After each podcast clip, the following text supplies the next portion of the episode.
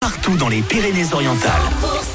Dans les prochaines secondes, le gagnant de la Star Academy, Pierre Garnier, il y aura également Ten Sharp, jusqu'à 500 euros à gagner avec le coffre-fort 100%. Mais ce n'est pas tout, il y aura également un séjour au Futuroscope à gagner. Vos infos tout de suite, il est 11h.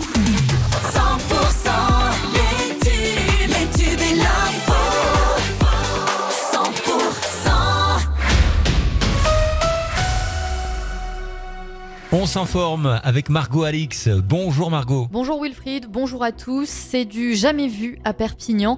Une vingtaine de femmes de la communauté gitane sont sorties hier pour protester contre la fermeture du fil à tisser, une association de santé implantée depuis 2012 sur Saint-Jacques et le Nouveau Logis.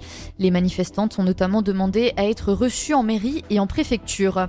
Élève harcelée dans un collège des Pyrénées-Orientales, Gabriel Attal a réagi. Pour rappel, la mère d'Océane, âgée de 13 ans, avait publié sur Facebook la photo d'une lettre de suicide retrouvée dans la chambre de sa fille, victime de harcèlement. Sur le réseau social Instagram, le compte Bonjour Anxiété avait partagé une citation de la lettre, une publication sous laquelle le Premier ministre a laissé un commentaire. Il a notamment écrit Il reste encore beaucoup de chemin à faire pour éradiquer ce fléau qui empoisonne le quotidien. Fin de citation. C'est une première pour l'Ordre de Malte. L'association a effectué sa première maraude sociale de nuit véhiculée mercredi dernier. Une équipe de 5 bénévoles est allée à la rencontre de 45 SDF. Une opération qui sera donc renouvelée chaque mercredi tout au long de l'année. Et il était le célèbre patron du bordel le Paradise à la Jonquera, décrit par les médias comme un magnat de la prostitution. José Moreno est décédé à l'âge de 72 ans.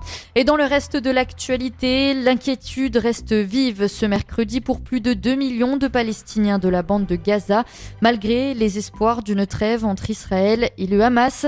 Les États-Unis et le Qatar, engagés avec l'Égypte dans une médiation entre Israël et le Hamas, espèrent obtenir une trêve avant le début du Ramadan qui commence autour du 10 ou du 11 mars prochain et permettant eh bien, la libération d'une partie des 130 otages détenus dans le territoire. C'est la fin de ce flash. Vous pouvez retrouver toute l'actualité et réécouter les journaux sur 100%.com.